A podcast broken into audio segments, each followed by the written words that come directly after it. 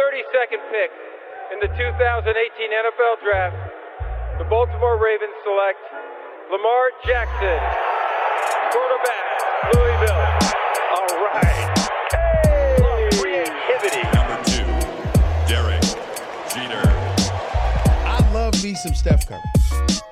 Steph Curry is the greatest shooter in the history of basketball. Curry drive, scoop layup. Oh, beauty from Steph Curry. If I play basket, I could play with LeBron without a problem. And if they need help, I'll help them. Moore told us, and now we have an altercation. Alex Ovechkin pounding away on Andrei Svechnikov, who's down. That one right there made you the greatest player of all time.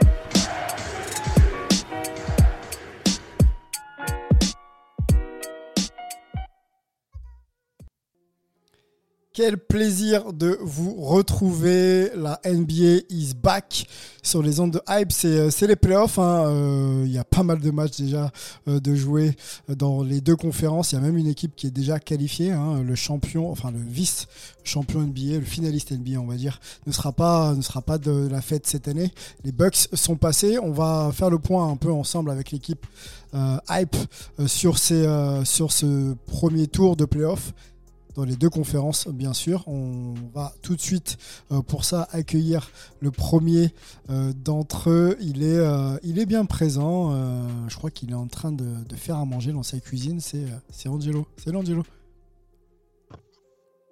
Encore mieux que de faire à manger, je mange tout simplement. Ok, t'as laissé la, la- le bureau mobile pour euh, le kitchen euh, euh, pas mobile. Exactement. Non, il faut savoir se stabiliser dans la vie, Sylvain, tu sais. Et écoute, stabilise-toi dans la, dans la cuisine, mais, mais pas trop, mon ami. On sait ce que c'est. hein. Antoine, Antoine du côté de New York est là euh, pour nous. Salut Antoine. Salut, salut, salut. Bah tiens, moi aussi je suis dans ma cuisine et puis il me donne faim là, Angelo, donc euh, ça se trouve je vais me mettre à manger aussi. hein. Vous, vous étonnez pas si c'est le cas. Bon, eh ben écoute, euh, vas-y, lance-toi mon ami. Mais reste avec nous, on a besoin de tes, analyses et on va parler avec toi des, des Knicks, mais, mais, mais pas que. Du côté de San Francisco, il est de retour. Il a pris l'avion, jet lag inversé, c'est Melvin, Melvipi, comment il va? Yo, ouais, bah écoute, ça va, ça fait, ça fait plaisir. Ça, j'ai l'impression que ça fait euh, une éternité que j'ai pas, euh, j'ai pas discuté avec vous. Et je suis pas dans ma cuisine, mais je suis en direction d'aller, d'aller bruncher parce que c'est le Memorial Day ici euh, aux États-Unis. Donc, donc nous avons un podcast foodie Ah aujourd'hui. Complètement. Je, je crois même que je vais vous laisser. Je vais aller me prendre un truc. Comme ça, on va partager tout ça ensemble. On sera, on sera dans un thème commun. Messieurs, les playoffs sont lancés. Euh, et de bonne facture hein, du côté de la conférence Ouest. euh, Il y a trois séries à égalité. Je l'ai dit en intro. Du côté de la conférence Est, les Bucks eux, sont en mission. Ils avançaient un petit peu masqués en, saison régulière, mais là, on- les, les ambitions sont clairement affichées. On va, se faire ce petit bilan euh, ensemble. Messieurs, bilan analyse, on va faire les deux puisque c'est pas c'est pas réellement terminé. Je lance le jingle. On va surtout aller sur les news d'abord puisqu'il y a quelques éléments qu'il faut qu'on évoque ensemble. Messieurs, let's go.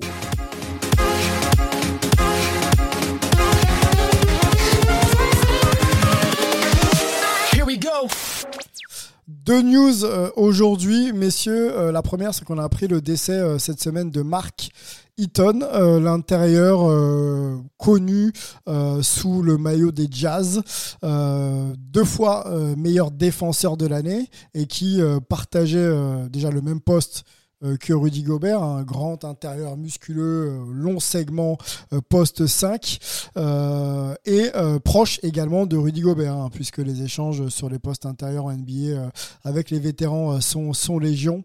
Et, euh, Rudy euh, avait trouvé en Mark euh, euh, un mentor, quelqu'un qui pouvait, euh, au-delà de lui conter un petit peu ses aventures sur le terrain et l'environnement euh, du jazz, euh, bah, de, discuter un peu de ce profil de joueur intérieur qui est un profil euh, très très important en NBA. Euh, Antoine, euh, bon tu connais la NBA depuis, depuis longtemps, tu vis aux États-Unis.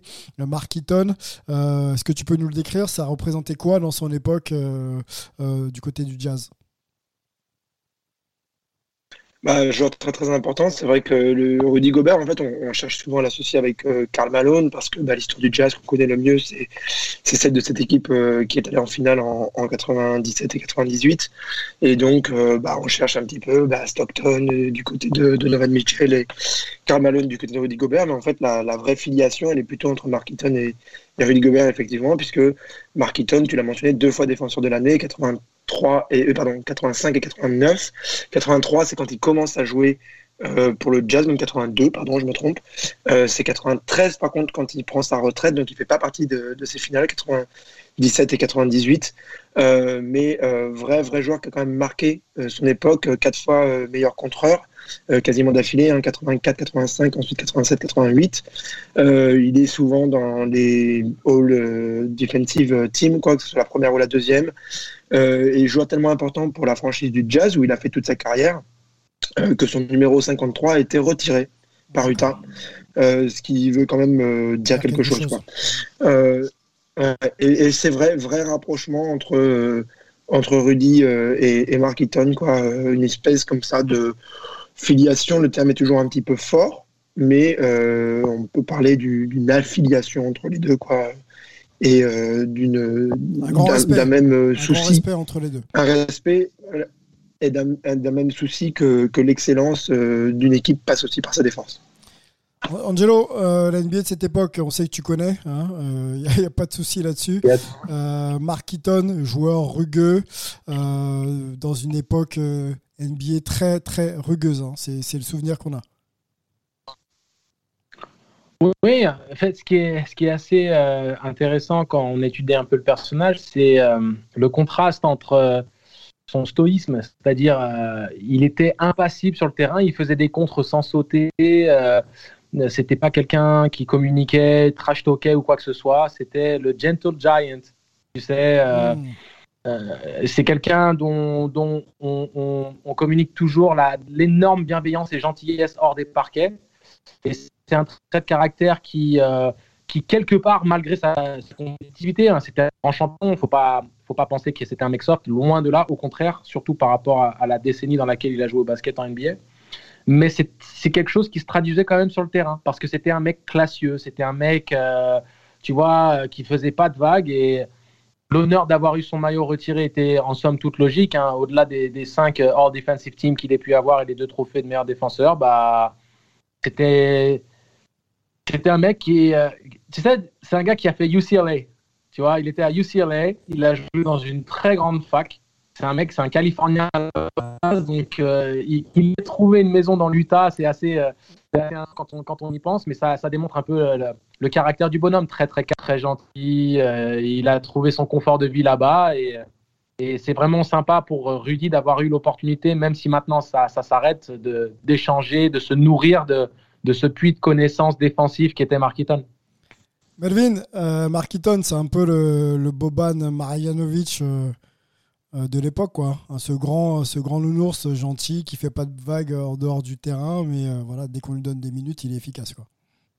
Non, mais ça, ça- je- ça- désolé, ça, ça- ça a coupé. J'ai juste entendu la, la référence à, à Boban. Oui. Mais euh, moi, c'est moi ce que, enfin, ce que je connaissais de Mark Eaton en grandissant, c'était surtout le l'anecdote avec Michael Jordan qui avait dunké sur, euh, je sais plus, sur Stockton.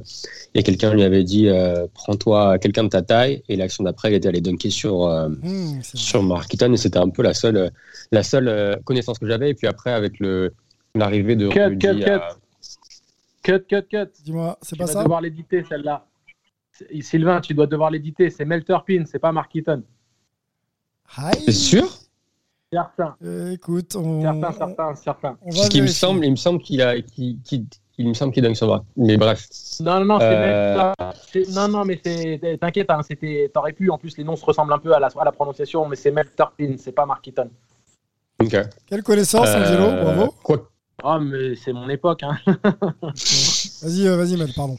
quoi, quoi, non, quoi qu'il en soit, c'est vrai que je l'ai, appris à connaître un peu l'impact qu'il avait eu ben, euh, lors, de son, lors de sa carrière de joueur quand Rudy en fait, est arrivé à, à, à Utah et la, la relation qu'il a construite avec lui. Et c'est vrai que je vais pas répéter ce qu'a dit, ce qu'a dit Antoine, mais c'est vrai qu'il il est extrême, il était extrêmement apprécié à Utah. Il était vraiment, c'était vraiment partie d'être, d'être un pilier de la, communauté. Il avait un restaurant, euh, il avait pas mal d'associations caritatives, etc. Donc, euh, donc c'est toujours, toujours triste malheureusement, et j'imagine que bah, le Jazz va sûrement essayer de, de, lui rendre hommage.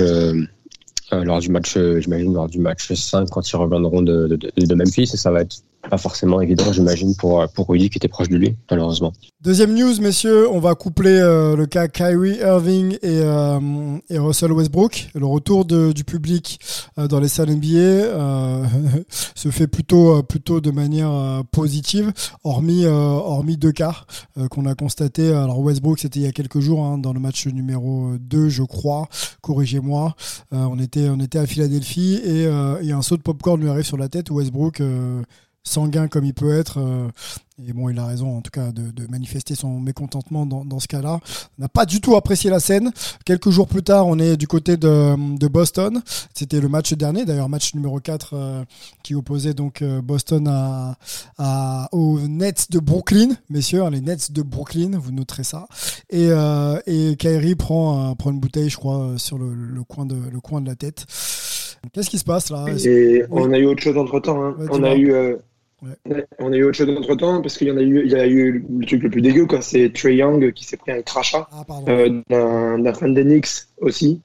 Euh, donc, euh, ouais, effectivement, ça allait, ça allait assez loin là quand même, en à peu près une semaine, quand une grosse semaine. et comme le note Melvin, effectivement, bah, la, bouteille d'eau n'a pas touché vraiment Kyrie Irving, mais elle lui est passée très très près quand même.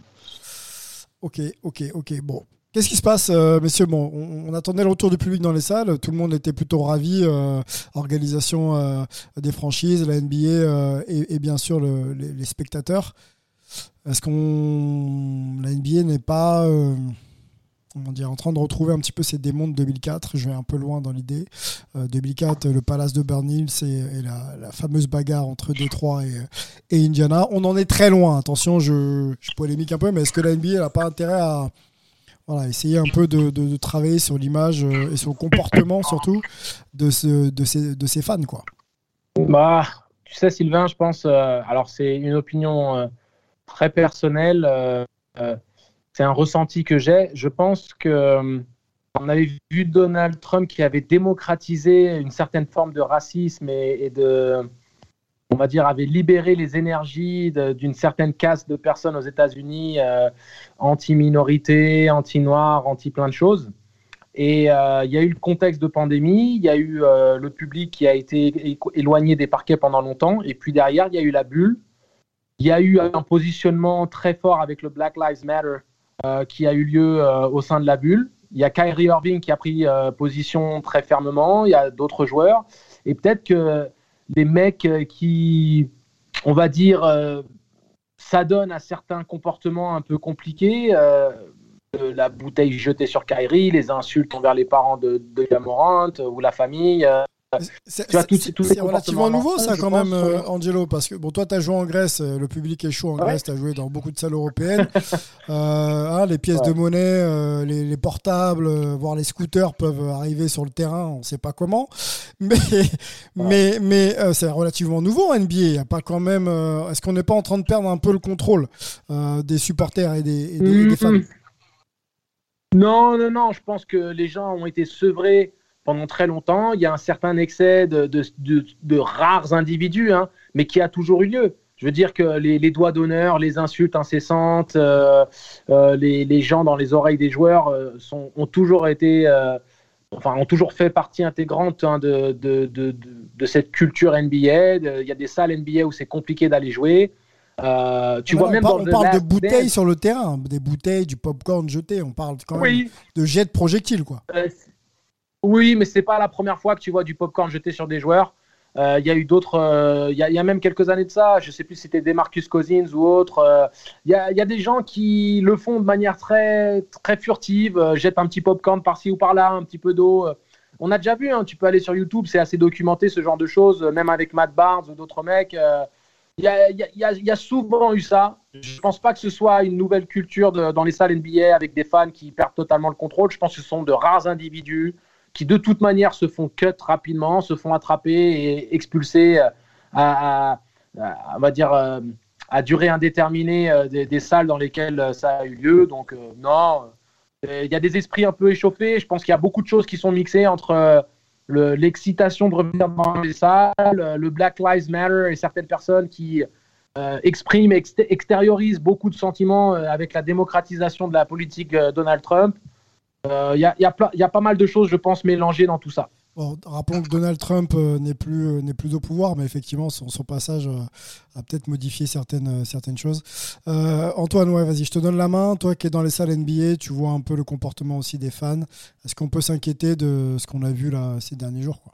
On n'a pas toutes les réponses, hein, puis ça reste toujours des, questions un peu larges comme ça, mais euh, je pense qu'il y a un petit côté santé mentale, quoi, un petit peu, quoi. On voit, c'est un terme dont on parle beaucoup, là. Naomi Osaka, en plus, remet bien ça euh, sur le devant.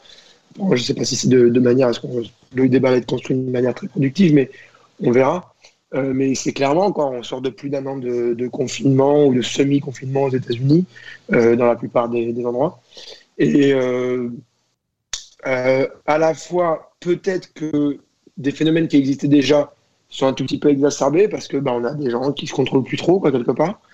Et euh, surtout, je pense que euh, santé mentale des joueurs, quoi, quand, une saison euh, bah, qui les a un petit peu marqués, quoi, quand même, quoi, sur cet aspect-là, ils le disent à peu près tous. Et donc, ils veulent pas du tout tolérer quoi que ce soit. Et donc, chaque incident, chaque chose qui se produit, chaque chose qui est dite un petit peu, bah, les joueurs vont pas laisser passer. Et donc, là, marque le coup. Je pense que c'est surtout, surtout ça qui est en train de se passer, c'est que les, les, joueurs sont en train d'essayer de set a precedent, c'est-à-dire de, de, mettre en place un précédent pour qu'on arrête et que euh, ça finisse un petit peu par, euh, par se, se, régulariser au moins un petit peu ce, ce, genre de comportement et que ce soit plus du tout accepté. Quoi. Melvin, un mot rapide là-dessus et puis on rentre dans le cœur du podcast. Ouais, moi je pense qu'il y a aussi, je pense, le, le, fait qu'on arrive, qu'en gros, pour la plupart des fans, le premier match qu'ils qui, voient, c'est un match de playoff, donc avec des euh, peut-être une animosité un peu plus grande qu'en en saison régulière, et du coup, ben, euh, on a ce genre de, ce genre de comportement, euh, malheureusement, j'ai envie de dire. Après, j'ai vu passer certains tweets du genre Ah oui, ça y est, tout de suite, il se passe ça. LeBron sort un hashtag protect the player, etc même si on voit des, des situations peut-être pires en Grèce, en Turquie ou whatever, je pense que c'est pas le, je pense pas que ce soit la bonne, euh, euh la, bonne position à prendre. Et à un moment donné, il faut protéger les players. Que quelqu'un lance une bouteille d'eau, qu'il lance des popcorn, c'est pas normal. Et la, la NBA d'ailleurs a déjà réagi et va, je pense, va réviser le. Ils ont un code of conduct pour les pour les fans qui vont euh, qui, qui, vont devoir réviser. Donc euh, donc je trouve que c'est important que la, que la NBA ait déjà réagi. Tu vois, tu parlais de 2004, même si c'est pas la même euh, la même situation. je pense que la NBA va pas laisser euh, va pas laisser passer ça euh, et il va essayer de de tout de suite de tout de suite mettre arrêter et de, on les a déjà vus à bannir les les fans pour pour toujours des matchs etc. Donc donc j'espère que ça va rentrer dans l'ordre. Messieurs, on se lance. Analyse du premier tour des playoffs. On sait que c'est pas terminé. On est en plein, en plein cœur de ce premier tour des playoffs. On va faire un bilan et une projection à la fois. Let's go.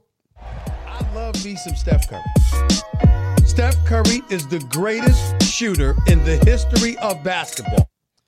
Bon, je crois qu'il va falloir que je révise mon, mon jingle. Hein. Steph est pas au playoff. Ça reste l'un des meilleurs shooters, si ce n'est le meilleur shooter de l'histoire de la NBA. Messieurs, on va se concentrer sur, euh, euh, Angelo qui sourit. on va se concentrer sur la conférence Ouest ensemble, s'il vous plaît. Je vous resitue un petit peu où on en est. Euh, quatre matchs joués euh, entre les Suns et les Lakers. Il y a deux partout. Quatre matchs joués à l'heure où on enregistre, hein, bien sûr. Entre Denver et Portland, il y a 2-2. ça vient de.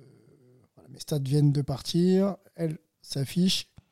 Les Clippers et Dallas 2-2, qui l'eût cru, hein, monsieur, hein, c'était mal parti. Euh, et, Dallas Clippers, c'est à égalité hein, au moment où on enregistre. Utah mène 2-1 face à, face à Memphis. On a du côté de la conférence Est, j'annonce tout de suite maintenant, euh, Brooklyn qui mène 3-1 face à Boston avec euh, un gros match des, des trois, les amigos de, de Brooklyn. C'est fini pour euh, le finaliste euh, NBA de l'an dernier. Le Heat est éliminé et balayé par Milwaukee. Grosse perf de Milwaukee, on va en parler ensemble. Euh, New York a du mal à rentrer dans ses playoffs. Hein, de retour en playoffs, New York pour l'instant c'est compliqué. C'est 3-1 pour Atlanta. il se passe pas mal de choses en plus là. voilà une confrontation assez, musclé. Euh, et euh, Philadelphie qui est tranquille face à Washington 3-0. Voilà, on va, euh, messieurs, adopter le même concept que l'on a fait pour nos preview playoffs. On s'était attardé, vous m'aviez cité la série Hype que vous souhaitiez suivre et analyser. On va repartir de ça, on va justifier d'ailleurs nos propos aller un peu plus en détail maintenant qu'on a des matchs pour, pour le faire. On peut aussi mettre en exergue un face-à-face, donc un joueur dans chaque équipe, euh, performant, la star, euh, le, role player, euh, le gars qu'on n'attendait pas ou le coach. À vous de me dire. Et puis, et puis cette projection. Gardons aussi cette idée de se dire bon, comment va, va finir la série, comment on voit évoluer peut-être une équipe par rapport à une autre sans réellement donner de pronos. On va donner la main à Melvin qui n'avait pas parlé sur les, les, previews. On va commencer. Hein. On fait que la conférence Ouest, messieurs de manière assez synthétique, parce qu'on a pas mal de choses à dire. Melvin, euh, la série Hype que tu veux mentionner, euh, et puis on t'écoute pour les analyses euh, en profondeur. Alors, la série avant le début des, des playoffs que j'avais envie de regarder, c'était le Clippers Mavs, parce que j'avais trouvé ça assez bizarre que les, que les Clippers perdent volontairement lors deux derniers matchs de la saison contre euh, Houston et OKC pour pouvoir jouer les, Clippers et pour essayer d'éviter les, euh, les Lakers dans un, dans un possible deuxième tour. Et, et, on a vu sur les deux premiers matchs que c'était peut-être pas le bon, calcul. après, alors il y avait il y avait beaucoup de bon évidemment Luka Doncic a été a été absolument exceptionnel. Après, cela dit, il y avait aussi des, des, erreurs défensives de communication, des erreurs de juste de, connaître quelle est la stratégie défensive des, Clippers. Je pense qu'ils ont beaucoup joué, c'est-à-dire que est-ce qu'on switch sur le pick and roll, est-ce que euh, on switch loin du ballon? Il y a eu beaucoup, beaucoup, beaucoup d'erreurs là-dessus. Donc ça, c'était des erreurs qui étaient euh, corrigeables et, euh, ils l'ont fait lors du match 3.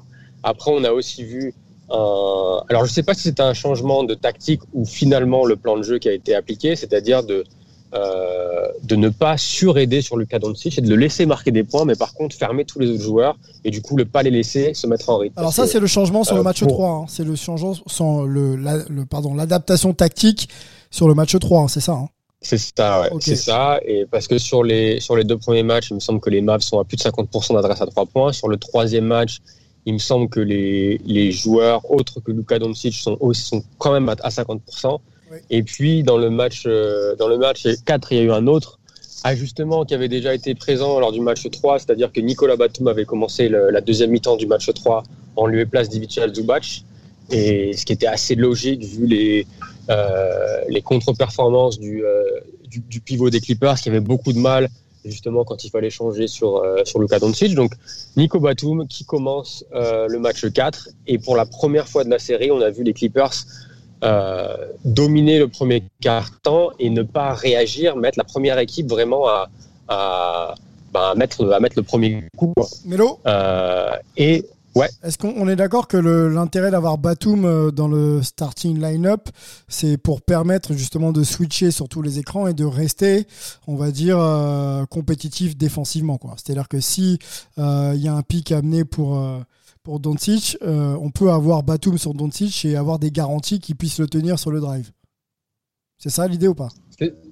C'est ça, ou du moins ouais, qu'il soit moins en difficulté qu'un qu Zubac. Et après, encore une fois, tu peux aussi changer euh, à, l'opposé et ne pas laisser les shooters euh, que ce soit les Tim Hardaway Jr., etc., euh, être, tout seul et rentrer vraiment dans des tirs extrêmement ouverts comme ils l'ont fait lors des deux premiers matchs. Moi, j'ai une question à te poser. Pourquoi ça intervient que euh, lors du match 3 Ces équipes se sont affrontées l'an dernier en playoff. On connaît Doncic, on sait sa manière d'attaquer, on sait sa, sa capacité à lire le pick and roll, à jouer le pick and roll. C'est mon avis. Hein. Moi, je trouve qu'on le laisse. comment dire on le fait pas assez réfléchir, c'est-à-dire qu'il il, attaque, il pose le jeu, il place, euh, ses coéquipiers de manière à, optimiser un peu ses plays offensifs trop facilement. Je ne sais pas si je me fais bien comprendre. Je trouve qu'on le laisse dans son propre tempo plutôt que d'essayer, tu vois, de, lui amener une agressivité autre ou des défenseurs, euh, tu vois, une prise à deux euh, permettant de lâcher un peu plus vite le ballon Alors, j'ai envie de dire oui et non. Déjà, pourquoi ne pas tout de suite faire l'ajustement? Bah, Tu n'as peut-être pas envie de, de, de, te sortir de ton 5 de départ et d'avoir ton, ta défense de base dès le, dès le premier match. Et tu veux peut-être un peu voir ce que ton équipe peut donner. Et, euh, comme on l'a vu lors du premier match, le plan de jeu n'avait pas été euh, pas été appliqué. Donc tu restes sur la même sur la même décision match, euh, match 2, même si match a, joué, a déjà joué beaucoup moins lors du match 2. Après, il y a aussi le, le, le, talent et le QI basket de Doncic, c'est-à-dire que même si les, les Clippers lui ont, lui ont pas juste envoyé, OK, on va switcher systématiquement, il y a eu plusieurs euh, coverages différents. On a vu un, un, un lui essayer de lui mettre la très haut, ça a marché. On a eu on n'avait rien à faire. À un moment donné, il y a aussi le talent pur et, le, et la connaissance euh, du joueur qui arrive, quoi qu'il a, à faire la bonne décision. Après, là où j'étais peut-être plus, je suis peut-être plus euh, critique des, des Clippers, c'était sur les, la façon dont ils aidaient sur les drives de Doncic. C'est-à-dire que euh, on l'a vu par exemple, notamment sur le, il me semble que c'est le, le tir à trois points quasiment décisif dans le match 2 de Tim Hardaway Jr où il y a euh, Paul George qui décide de laisser Tim Hardaway Jr. pour faire une sorte de prise à deux, mais ultra soft que Doncic peut venir voir. Il arrive à sortir la balle, je ne sais plus sur qui, peut-être sur Porzingis, qui après la redonne sur un Tim Hardaway Jr. qui est ouvert, et on voit Paul George qui marche vers, vers Tim Hardaway Jr. au lieu de, de remonter assez rapidement pour essayer de, de, de contester le tir. C'est ce genre de truc-là euh, que les Clippers ont réussi à, à clean up sur les matchs 3 et les matchs 4 et du coup, on voit que là, pendant le switch, c'est beaucoup plus difficile de faire la bonne passe parce que les passes ne sont plus là. Et ça, c'est pour moi la, la, la, plus grosse différence entre les, entre les deux premiers matchs et les matchs 3 et 4. Et puis, on a aussi vu une. Euh, désolé, mais les Clippers sur les matchs 1 et 2, il n'y avait pas une intensité de playoff. Quoi. Moi, c'est ça qui m'a vraiment euh, surpris par rapport à euh, bah, ce qu'on a vu l'année dernière par, pour, pour, cette équipe. C'était. C'est ton année, quoi. Ça doit être ton année. C'est-à-dire que tu sais que les Lakers sont pas à 100%. Il y a eu des blessures, il y a eu des absences. Euh, tu sais que Utah, Phoenix, c'est pas des favoris incontestables. Tu sais que Denver, il manque Jamal Murray. Donc c'est ton année. C'est à toi de montrer et de, de, de, de, rentrer dans les playoffs euh, avec de l'agressivité, avec de l'intensité pour montrer que tu dois être le patron de la conférence Ouest. Et ça, ils n'ont pas réussi à le faire. Par contre, ça a changé sur les matchs 3 et 4 avec des Kawhi et Paul George qui ont été extrêmement agressifs vers le cercle pour pouvoir forcer la défense de Dallas à être en, rotation et du coup tu peux aussi à ton tour trouver les, euh, des, shooters ouverts, notamment Marcus Morris qui a, qui a campé dans son corner euh, lors des matchs 3 et 4 et qui, et qui met dedans. Donc là, ça devient du coup une série qui est beaucoup plus intéressante et j'ai hâte de voir ce que, ce que Rick Carlisle va, va nous proposer justement parce que c'est à eux maintenant de s'ajuster pour pouvoir essayer de ne pas en perdre 3 de suite euh, et de se retrouver de au mur. Bon, retard à l'allumage pour les, pour les Clippers. Oui, magnifique euh, développement de, de Melo.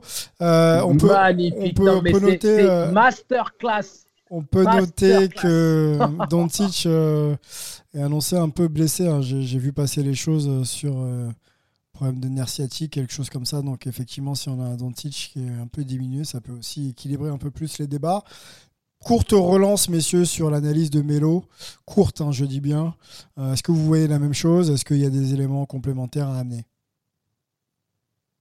Masterclass. Masterclass, euh, il, a, il a tout exprimé, il a tout englobé. Euh, il, il, a mis en avant, je pense, des pistes de réflexion qu'on partageait peut-être un petit peu tous, notamment le manque d'intensité des Clippers en début de, de série on, les voyait se faire marcher dessus. Euh, pouvait même se, payer un petit excès de zèle. On l'a vu trash talker plus qu'à d'habitude, euh, avoir des gestes, tu sais, une démonstration d'émotion euh, qui allait au-delà de, simplement la, hargne de gagner. Tu sais, il disait à, Beverly qu'il était trop petit pour défendre sur lui. Euh, il, y avait plein de choses qui, qui, se sont passées qui, pour moi, sont reliées à ce que, ce que Melo avait mis en avant le concept de perdre les matchs exprès pour peut-être être matché avec euh, Dallas et éviter les Lakers, patati patata. Mais il y a aussi, euh, je pense, euh, ce manque de, d'urgence. De, le problème, c'est que quand tu choisis ton destin, saisis-le, quoi. Clairement. Oui, bien sûr. Et c'est là où on ne bah, comprend pas. bah, les, les, Espagnols sont maîtres en la matière, donc peut-être que, que, que Tyron Lou aurait dû appeler Scariolo pour lui expliquer un petit peu comment ça marche. On voyait plutôt euh, faire ça du côté de l'Eurobasket et avec grand succès. Mais, euh, mais si tu veux, moi, ce qui m'intriguait, c'était le fait de se faire marcher dessus sans réelle rébellion. C'est-à-dire que Kawhi Leonard, il est énorme au niveau statistique et qu'ils ont fait des runs pour revenir, notamment lors du match 1, mais qu'on les a jamais vraiment sentis à même de prendre le contrôle de la série lors des deux premiers matchs. Et là, il y a quelque chose qui est en train de se passer. On est en train de se dire, OK, les Clippers montrent le visage qu'on aurait aimé les voir euh, Plutôt, dès le, premier match. Ouais. Voilà, exactement. Bon, Mélo, c'est ton match. On va te laisser le mot de la fin sur cette analyse-là. Euh, quels sont les joueurs à suivre là, pour le reste de la série? Un, par équipe.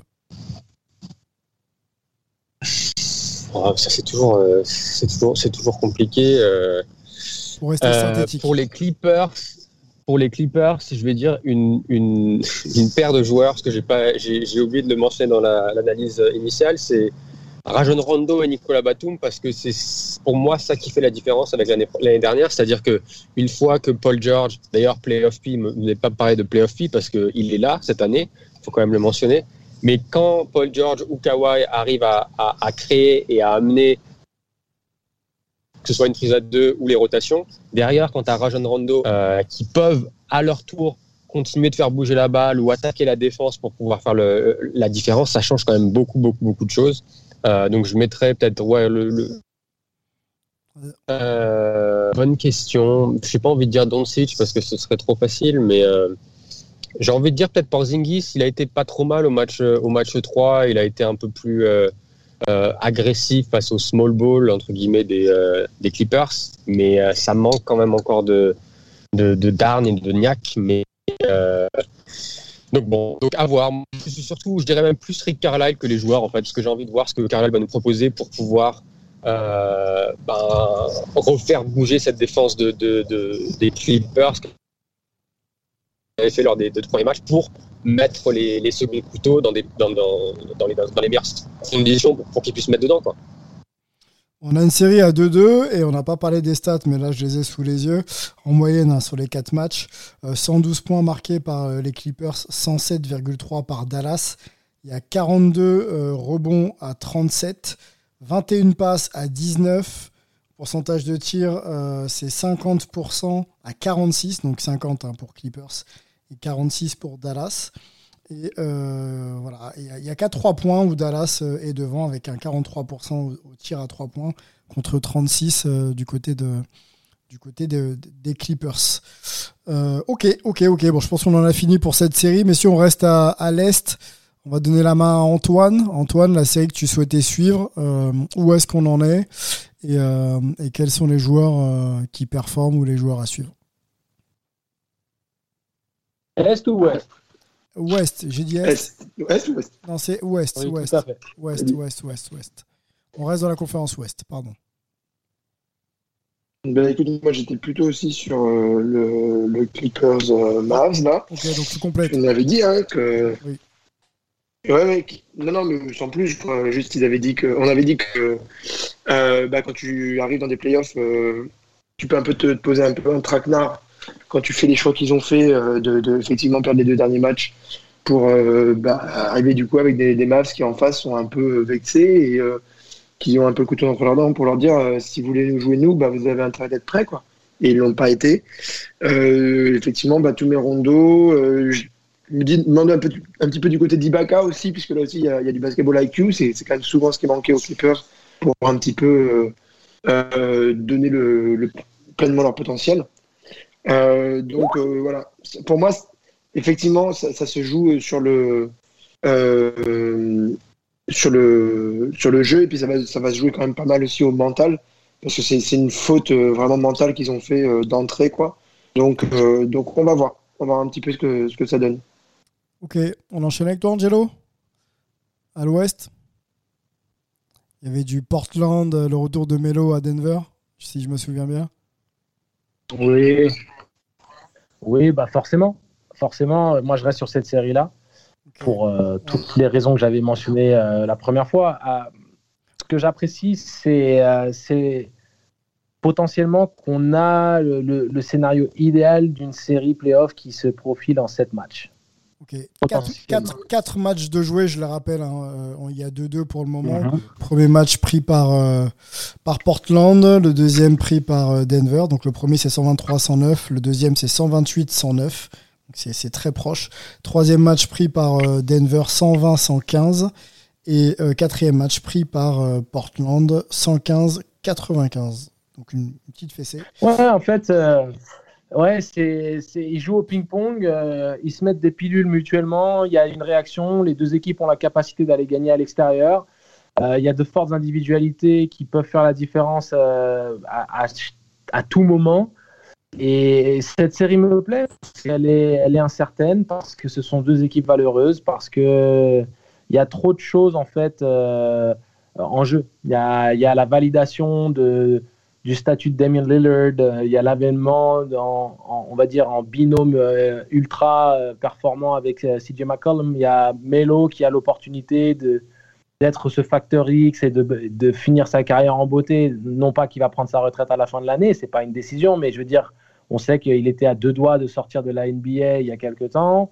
Il s'est retrouvé une deuxième jeunesse en allant à Portland. Il, il a l'opportunité d'éliminer son ancien club dans, lesquels il, dans lequel il a passé presque une décennie. Je veux dire, il y a, y a plein de choses. Il y a Jokic qui a euh, moyen de faire taire toutes ses critiques en, en emmenant euh, potentiellement Denver au deuxième tour euh, malgré. Quelle critique sur Jokic il y, a, il, y a, il y a des critiques dans le sens où il y a, il y a pas mal de gens qui sont partisans d'un Joel Embiid MVP ou même d'un Steph Curry MVP. C'est ça que je veux dire. C'est, je ne dis pas qu'on critique dans le sens qu'il n'est pas bon, mais que il y a certaines personnes qui disent quand même, et il y a Nick Wright en l'occurrence, qui dirait que ce serait le MVP le plus faible des 20 dernières années. Il y, a, quand même des mecs qui, qui, ont, qui ont euh, une pilule à la place du cerveau. Il y, a, il y, a, quand même quelques personnes qui sont supposées être des analystes haut placés ou en tout cas réputés euh, du, du, milieu médiatique américain qui se permettent d'avoir ce genre d'opinion totalement déluré, mais qui quand même l'ont euh, clamé au effort sur les réseaux C'est ce que je pense du marketing de l'information. Hein. Euh, il y a information et marketing de l'information. Bien sûr. Bien sûr, mais comme, on est, comme ça fait partie intégrante maintenant de, bah, de, de, ce quotidien en NBA, euh, il faut aussi... Il faut aussi, je pense, je pense que les joueurs, en tout cas, l'ont à cœur et, le gardent dans un coin de leur tête. Donc, quand je parle des critiques, ce n'est pas pour dire que, que Jokic est, est remis en question vis-à-vis de son talent, mais son statut de MVP est remis en question par certains, voilà, certains pseudo-spécialistes. Donc il y a quand même beaucoup de choses en jeu, même si bien sûr le MVP c'est un titre de saison régulière et non de, de playoff. Mais on sait très bien que ça influence un minimum parce que euh, on, valorise toujours plus un MVP qui aura fait le job en post-season, comme par exemple Iverson en 2001, qu'un MVP qui sort au premier tour. Voilà. Donc, euh, le titre de MVP restera, euh, si jamais Jokic l'obtient, restera un titre de MVP. Hein. Enfin, en tout cas, c'est comme ça que lui euh, le, prendra. Après, la valeur de l'un par rapport à l'autre, ça, on laissera ça au, Nick Wright et, leur émission The First Things aux États-Unis. ok, ok.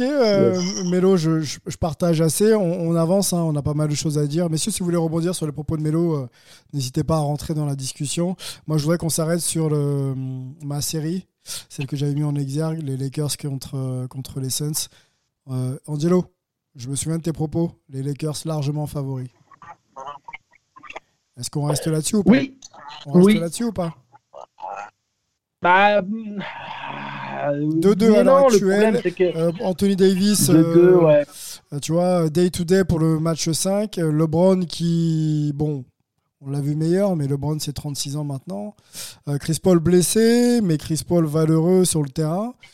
Bon, euh, très indécis. Hein. Est-ce que, est que aujourd'hui les Lakers restent encore euh, nos gars pour le deuxième tour? Tout dépend si Anthony Davis est mis de côté ou pas. Je pense que une blessure d'Anthony Davis ou un Anthony Davis amoindri permettrait de, relancer très cette série et de lui donner une, certaine incertitude. Je, j'ai quand même un petit problème avec le comportement euh, très nonchalant et dédaigneux des Lakers, euh, notamment les Browns avec Jay Crowder. Et, Out pour le Game et si 5. tu veux, On a euh, l'info tout de suite là. Excuse-moi de te couper. La breaking de, de Ah Melvin, bah. qui est du côté de la, la Californie. Mhm. Ça arrive plus vite chez lui les infos que pour nous.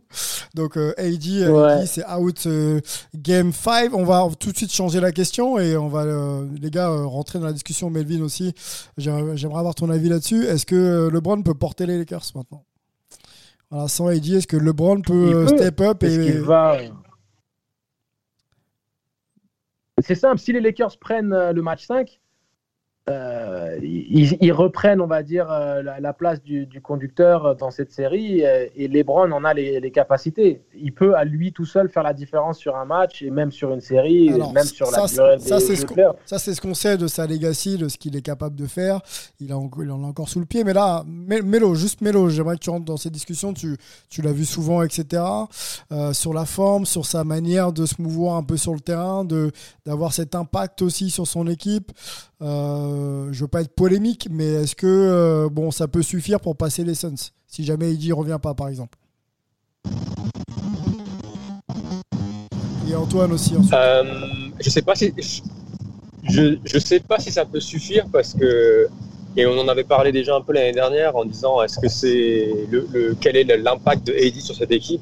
Et il a vraiment un impact surdimensionné sur leur défense mais aussi sur leur attaque mais l'attaque est moins problématique parce que je pense qu'on va voir un, on va voir une équipe de Los Angeles beaucoup plus euh, tout va passer par LeBron là, lors, du match 5 comme on l'a vu un peu lors du match euh, lors du dernier carton là du match euh, du match 3 euh, du match 4 pardon.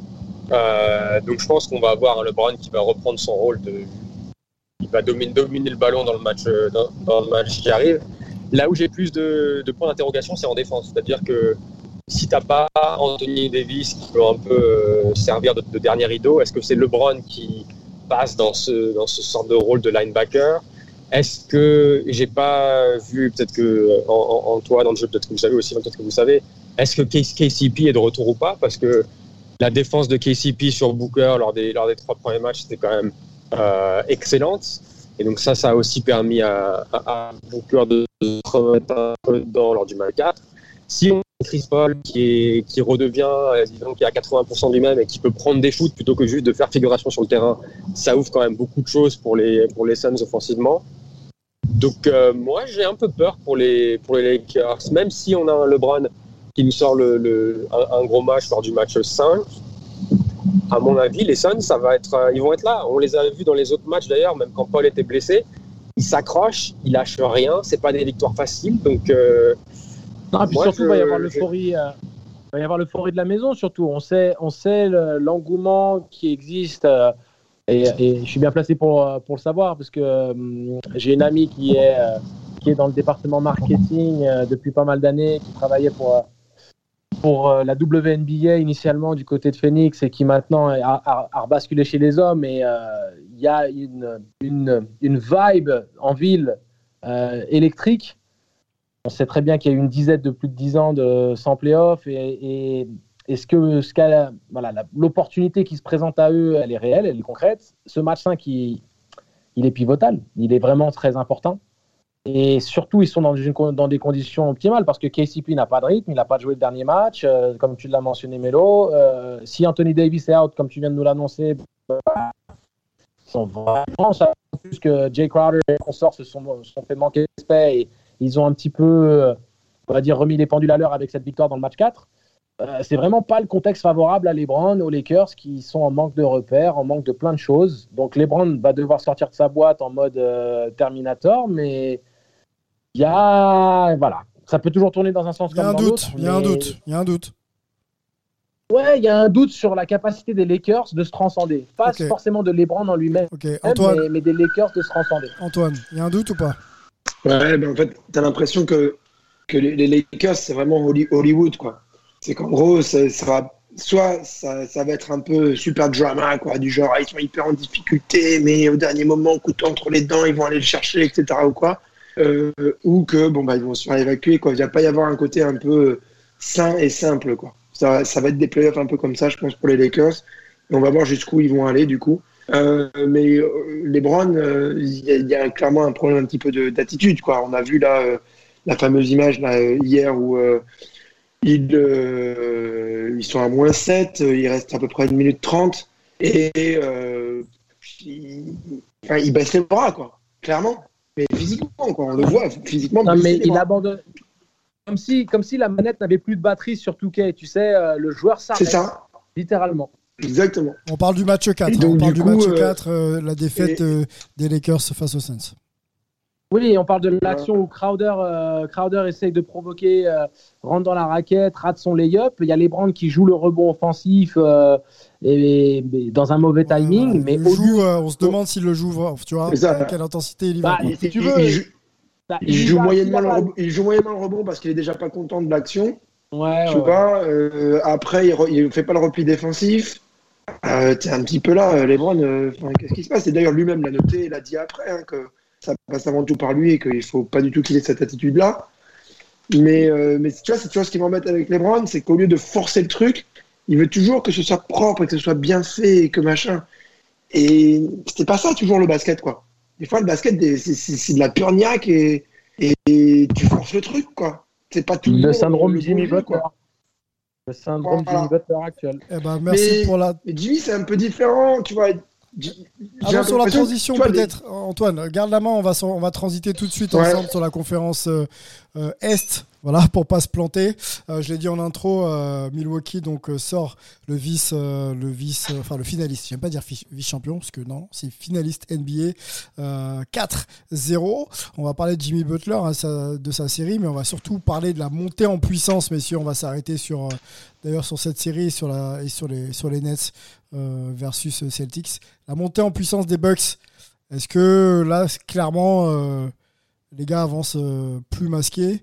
Et c'est un outsider plus que sérieux euh, à l'Est et voire même pour un titre. Est-ce que là, on est en train de voir quelque chose qui. Euh, un projet abouti, des ambitions des joueurs investis, euh, qui respectent leur rôle et qui appliquent à la lettre ce qui est demandé par, par le coach? Qu'est-ce qu'on dit depuis le début de la saison? Que les Bucks font une saison où ils expérimentent des choses parce qu'ils savent qu'ils ont besoin d'expérimenter, d'avoir de la variété une fois qu'ils arrivent en playoff parce que c'est ça qui généralement leur manque. Qu'est-ce qu'on dit depuis avant la saison Que Drew Holiday, c'est une bien meilleure option que Eric Bledsoe, qui a été leur maillon faible pendant euh, trois post-saisons d'affilée? Euh, c'est exactement ce qui se passe. Ça, ça, a failli être un petit peu dangereux. Il me semble, vous me, corrigez si je me trompe, parce que ça remonte un petit peu quand même maintenant, mais le match 1, finalement, euh, les Bucks s'imposent pas si facilement que ça au début, en tout cas, au moins sur les trois premiers cartons, je ne sais plus dans le quatrième. Et moi, j'avais un peu des inquiétudes. Hein. Je me disais, est-ce qu'on ne nous refait pas une petite euh, Budenholzer là, passe un spécial là un peu Et bon, ben, finalement, euh, ça a été quoi. Ça a été. Et puis derrière, il, il déroule. Quand tu gagnes 4-0, tu, tu regardes même plus que, ça tout ce que se passe. bien bah, que le premier match est gagné de 2 points. 109-107, euh, ensuite c'est que des, des dérouillés, hein, 132-90, ouais, 113 83 et 120 Et qu'est-ce qu'on disait et qu'est-ce qu'on disait récemment, juste avant les playoffs, que euh, les Bucks sont en mission. Et ça s'est vu, ils sont vraiment en mission, ils, arrivent euh, euh, hyper motivés pour, pour, les, pour ces playoffs et pour le titre, hein, pour, pour aller jusqu'au bout. et sur d'ailleurs, c'est des commentaires qui ont été dit. le 8 n'est pas arrivé, tu vois, comme, un ballon dégonflé. Quoi. Les, les, gars étaient là avec du répondant, mais c'est un petit peu comme un boxeur sur le ring euh, quand il prenait Mike Tyson euh, à la fin des années 80. Quoi. je veux jouer, je veux jouer, et puis tu le, le, premier euh, pain dans la tronche, et tu fais Ah oui, en fait, d'accord, c'est pas jouable. Tu vois, mais dès le premier coup, en fait, c'est même pas le chaos ou quoi. C'est dès le premier coup qu'il t'envoie, tu fais Ah, en fait, c'est ça. Et du coup, c'est injouable. Et, et bon, ils les ont mis KO. Ils ont clairement mis le hit KO. Et ça va être très intéressant parce que bah, ils vont jouer les Nets normalement au, tour prochain. Et là, on va avoir euh, l'équivalent d'une finale de conférence, je pense. Quoi. en, plus, on pensait, on pensait que la série allait être plus équilibrée, que, Miami avait le répondant pour, euh, pour justement au moins faire que cette série soit plus indécise. Le match 1 était prometteur. Euh, Miami dans la difficulté qui, pousse dans ses retranchements à domicile les Bucks, on se dit quand même qu'il y a moyen de, voir une vraie belle série. Et en fait, rouleau compresseur s'est mis en route après ce, premier match-là. Et je m'y attendais pas du tout. C'est-à-dire que les Bucks gagnent. Je pense qu'avec Antoine, on partage ce, sentiment que, que ça sent bon les finales NBA, pas sur un malentendu, mais sur, on va dire, la, concrétisation d'opportunités. On va, on, va, on, va, on va aller sur les Nets parce qu'il va quand même falloir passer Brooklyn avec ce qu'on a vu récemment. le, chemin est compliqué. Le chemin ma phrase a été construite de la sorte. J'ai dit sur la concrétisation de certaines opportunités. C'est-à-dire qu'ils ont les moyens de faire quelque chose. Ça va pas être une, une partie de plaisir en mode euh, long fleuve tranquille. Bien sûr, faut passer sur les nets et même finir potentiellement. Mais ce qui est certain, c'est que ce qu'il dé... parce que moi, je veux mettre en avant un truc euh, quand même important. Antetokounmpo est dans une Antetokounmpo est dans une production statistique impressionnante non pas dans le scoring parce qu'il est, il est défaillant au niveau de l'adresse, particulièrement à trois points, mais il est sur un volume de tir euh, qui est supérieur à ce qu'il a l'habitude de prendre. Il est à quasi 20 tirs par match ou 20 tirs par match, sachant qu'il avoisine les 17-18 en temps normal. Donc il a une agressivité encore plus accrue que d'habitude. Il n'est pas en réussite pour l'instant. Il, est, il, est, il, fait une meilleure série de playoffs alors, il n'y a que 4 matchs de jouer, on va pas le juger quand même trop tôt. Mais on, le voyait un peu défaillant quand il était scouté en playoff l'an dernier. On sait que le tir à 3 points, c'est pas non plus euh, tu vois, l'une de ses grandes forces. Donc on le voyait vraiment aller taper un petit peu euh, euh, tu vois, sur, le, sur le drive et ensuite passage en force ou ressortir sur les côtés difficilement. Est-ce que tu le vois un peu plus varier son jeu, être un peu plus à l'aise maintenant en playoff au-delà de la, de la progression statique? Oui, Clairement. Clairement, parce qu'en fait, euh, il est peut-être défaillant au niveau de l'adresse, mais il est dans une production au niveau de la passe largement supérieure à ses standards. C'est-à-dire que dans la création, il avoisine les 8 passes décisives, ce qui est hors norme pour lui. Euh, Est-ce qu'il y a moins de stéréotypes Est-ce qu'il y a moins de stéréotypes dans sa manière de, tu sais, d'aller attaquer le cercle un peu toujours en force C'est pas juste. Oui, Mélo.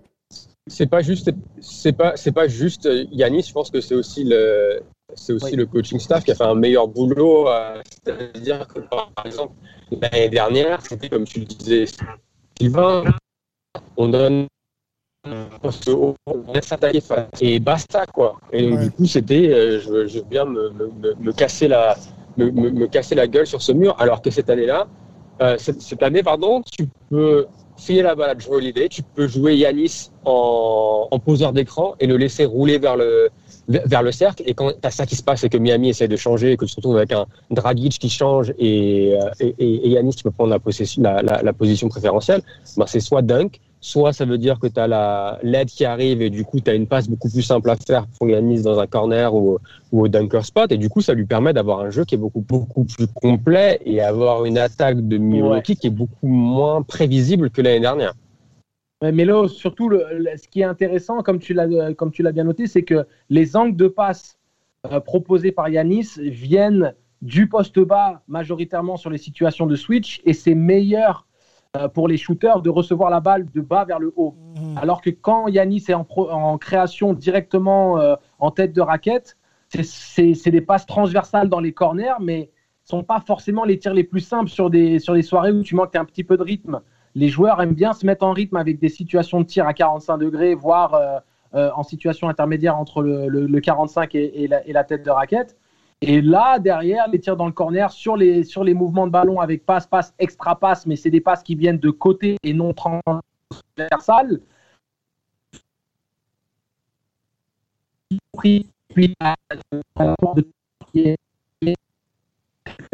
Mais qui quand même reste une assurance dans, dans ce registre assez intéressante, au même titre que pourrait l'être un, Trevor Ariza dans, des équipes qui ont gagné le titre.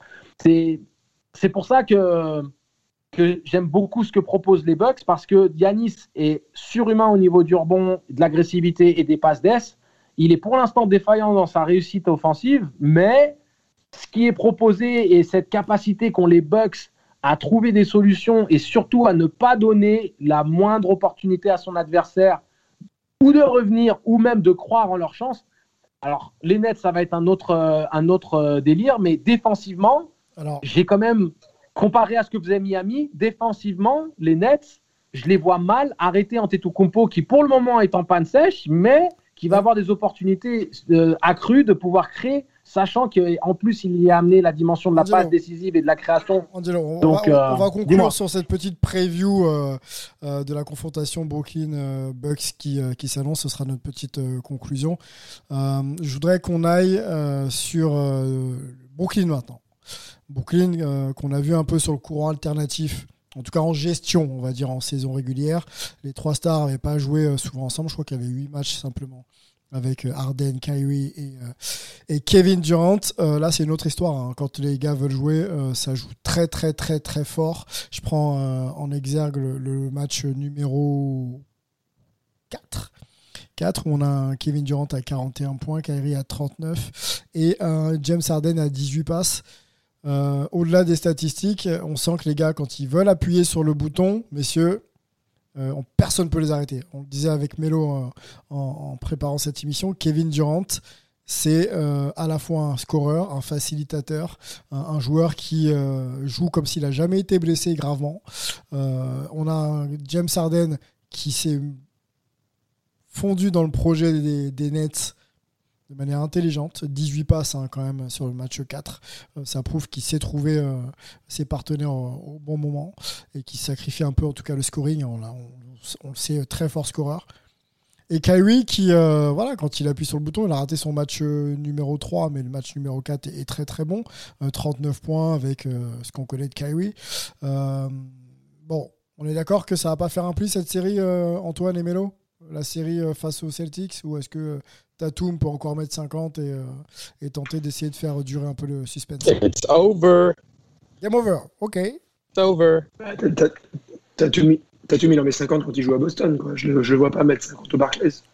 Donc, euh, à mon avis, euh, mardi, là, demain, ou aujourd'hui, pour ceux qui écoutent le podcast ce mardi, là, c'est bon, quoi. C'est, plié normalement. C'est plié. les Nets ont. Le, le, trio des Nets, là, ça y est, ils l'ont fait, là, de mettre 100 points. Ils ont mis 104 points euh, au dernier match. c'est. 104 sur 141. 104 sur 141. On y va sur la, question, messieurs. On, va, on va se projeter tout de suite. Hein. On n'a pas peur de le faire ici euh, dans Hype.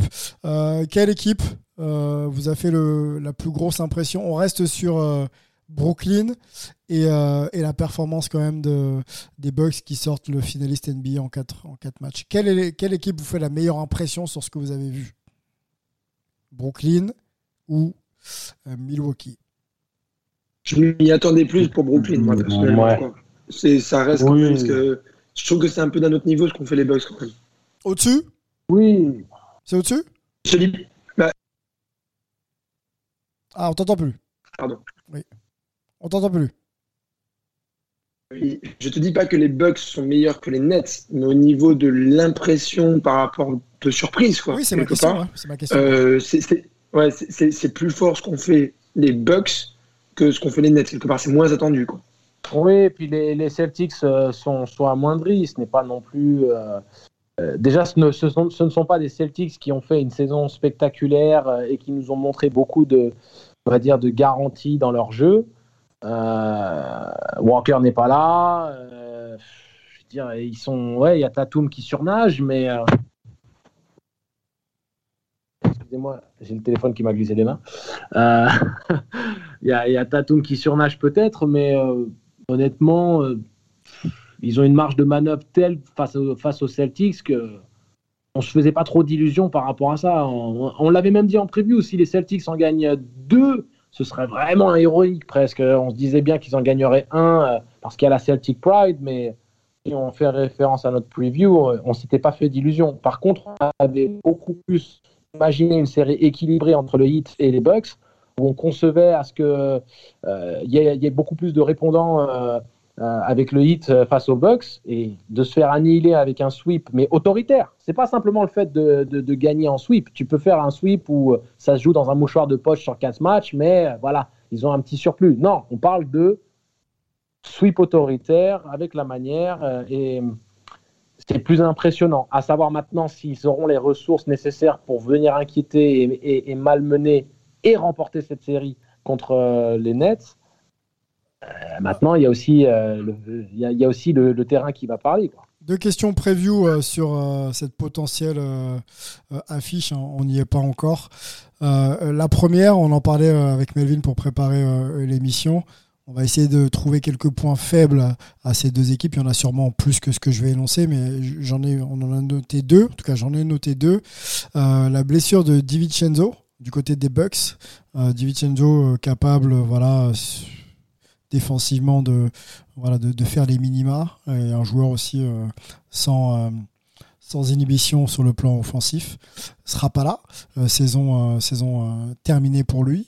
Et du côté des Nets, je, vais un peu loin dans ce que je dis, hein, vous comprendrez, ce manque de vécu collectif et cette euh, capacité à pas toujours être à fond de temps en temps peut peut-être aussi leur jouer des tours face à face à, un Bucks euh, qui sera qui sera lui tout le temps tout le temps concerné à fond.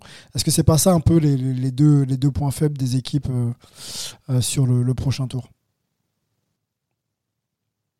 Moi, c'est défensivement les Nets personnellement.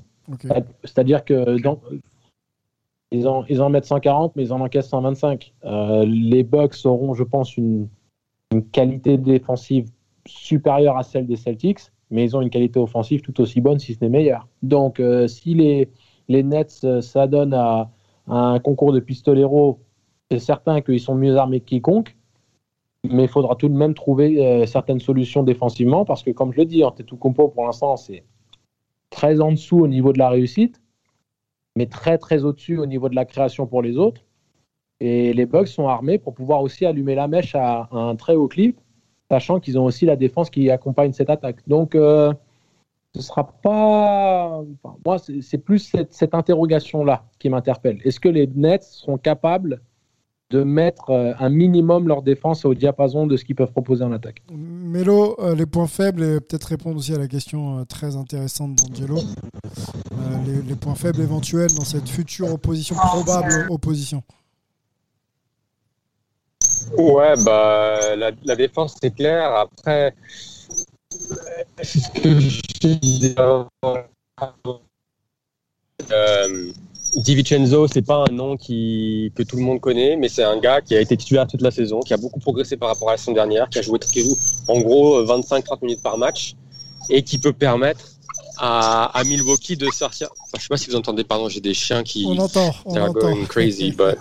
Ouais. L'ambiance américaine. Euh, mais euh, ça, voilà, c'est ça. Mais euh, mais en gros, DiVincenzo permet à Budenholzer de jouer certains, euh, certains line-up qui pourra peut-être pas jouer avec un Bryn Forbes ou avec un Pat Connaughton. Et surtout, ça donne l'opportunité à Brooklyn de euh, d'attaquer un maillon faible, c'est-à-dire que si tu te retrouves avec Bryn Forbes, ben, tu mets dans un tu mets dans un pick and roll, tu forces le switch. Donc ça va être intéressant de voir comment comment Milwaukee arrive à gérer ça. Après sur euh, sur ce que disait sur ce que disait euh, Angelo sur la défense, oui, c'est clair que c'est ça reste ça reste leur, leur talon d'Achille, mais euh, mais encore, enfin, je, je sais pas si Milwaukee va pouvoir les, les contenir. C'est ce qu'on disait avant le avant l'épisode, c'est-à-dire que comment est-ce que tu et je dirais même pas arrête les, les nets, c'est comment est-ce que tu les limites quoi. Parce que un gars comme euh, on le voit et ça fait tellement plaisir de le voir à ce niveau-là euh, tu peux tu peux rien faire. Alors peut-être que tu peux mettre un Antetokounmpo au-dessus, mais est-ce que tu peux mettre un Antetokounmpo au-dessus pendant 40 minutes? Euh, Peut-être pas. Donc ça va être. Euh, j'ai pas vraiment de réponse. J'ai hâte de voir ce premier match pour voir un peu comment ça va comment ça va se dégoupiller, mais euh, mais je, je je saurais pas donner un, un favori honnêtement.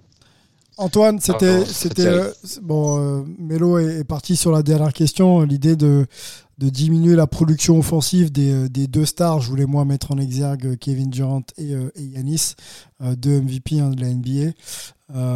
comment diminuer justement le rendement de ces deux stars? Est-ce que c'est possible? Bien sûr, ce sera un effort collectif.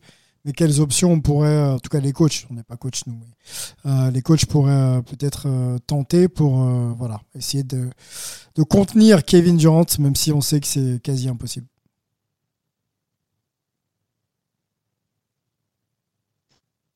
Bah, franchement, euh, le, casse-tête, hein. il contenir Yanis Antetokounmpo et Kevin Durant. Non, mais quand je dis contenir, euh, je sais pas comment on peut essayer parce que là. Non, mais je veux que tu dis qu'on limiter un petit peu leur domination. Quoi, mais Ils vont être confrontés dans quelques jours et il va hein, réfléchir, c'est clair. Ouais, non, mais c'est clair. Euh, mais ils, sont bien entourés, euh, ils sont bien coachés. Euh, ils, sont tous, tous les deux à un niveau de motivation où clairement on voit que ça va aller jusqu'au bout. Est-ce que c'est le genre de série où, où, il va pas falloir rater un match, c'est-à-dire une panne d'adresse ou des pertes de balles ou un problème sur le rebond défensif Est-ce qu'on va pas sur ce type de série où finalement tout, absolument tout va compter quoi? J'ai envie de dire que je sais pas si tu peux vraiment avoir un, un seul plan, tu vois. C'est un petit peu, en fait, euh, il va, falloir tenir la longueur, tu vois. Il va falloir que, que ce soit des, des matchs où tu arrives à garder les scores serrés et, euh, ça joue un petit peu dans, dans, le final, quoi, qui arrive à, avoir la meilleure solution, soit en passant par ses stars avec euh, les Nets, soit en ayant un côté peut-être un peu plus collectif du côté de, de Milwaukee. Mais euh, je, tu vois, en playoff, avec, sur une série, tu pourras pas avoir qu'une seule euh, tactique, quoi. Hmm. Parce qu'au bout d'un moment, euh, ça marchera plus. Donc, il, va falloir un petit peu comme ça que. Trouver les solutions. les coachs, hmm.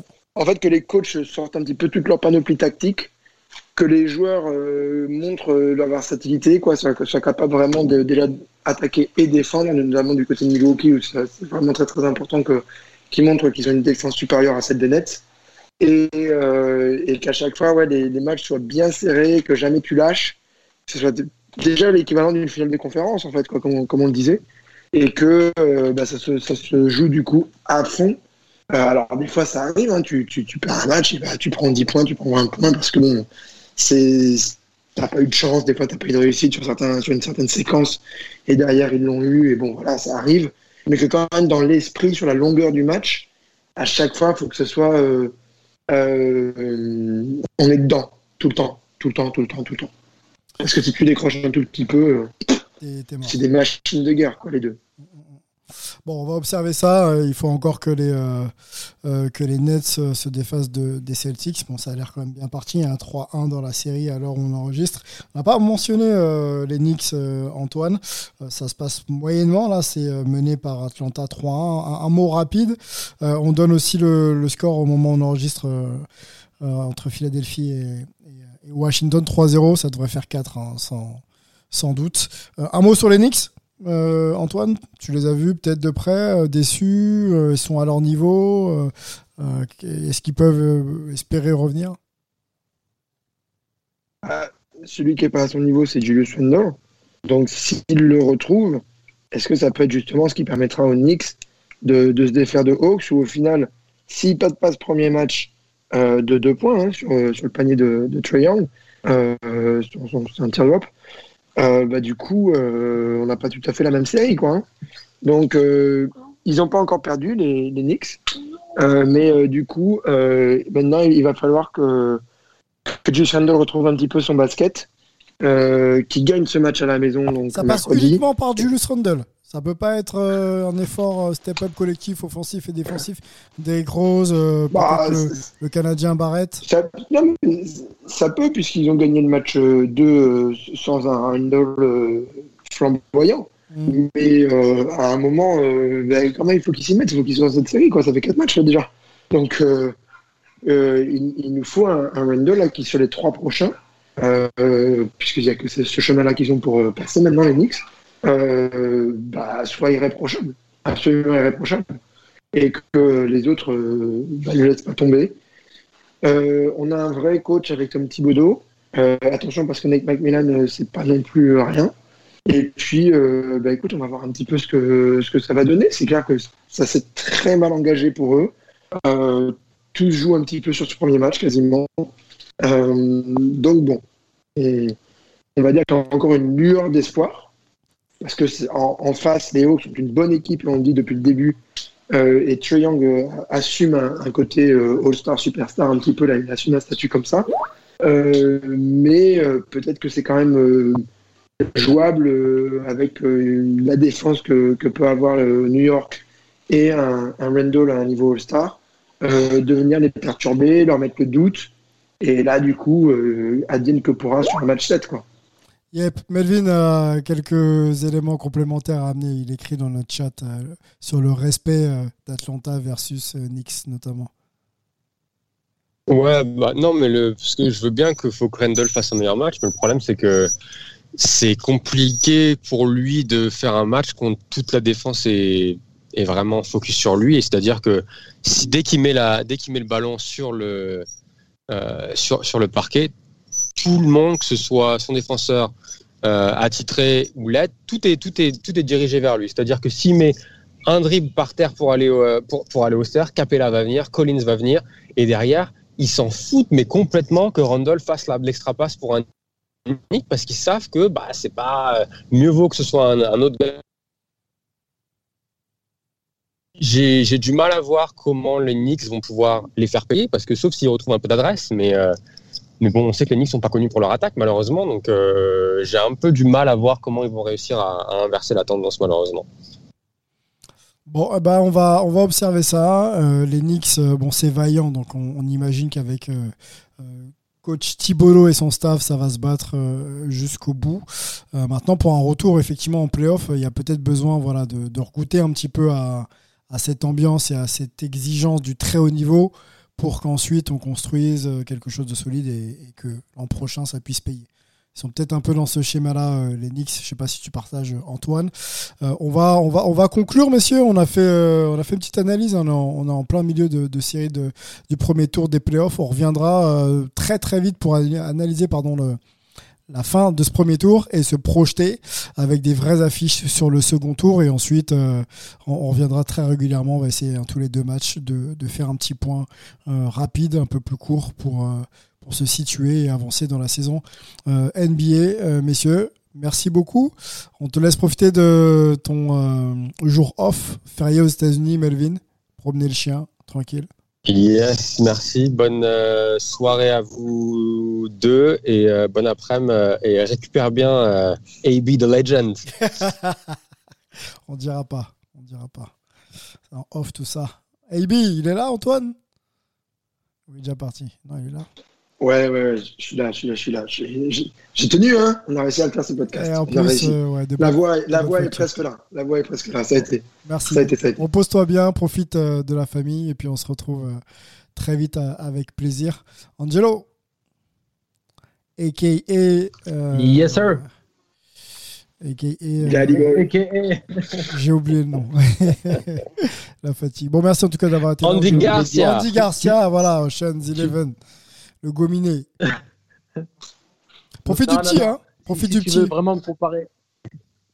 Merci beaucoup. Si tu veux me comparer à Andy Garcia, pense Godfather 3, s'il te plaît. Respectez-moi, les anciens. Respectez-moi, Bon, s'il vous écoute, on plaît. va peut-être trouver un autre surnom alors.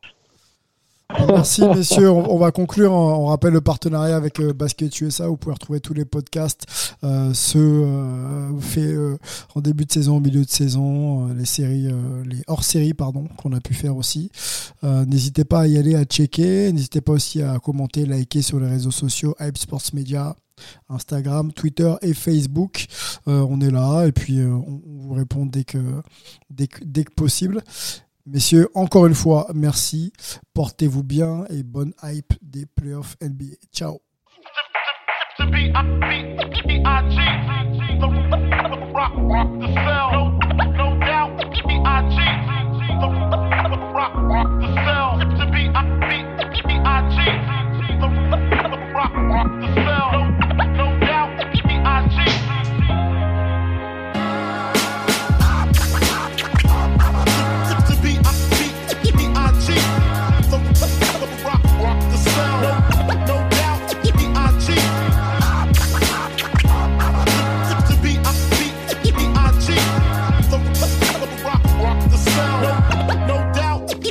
Rock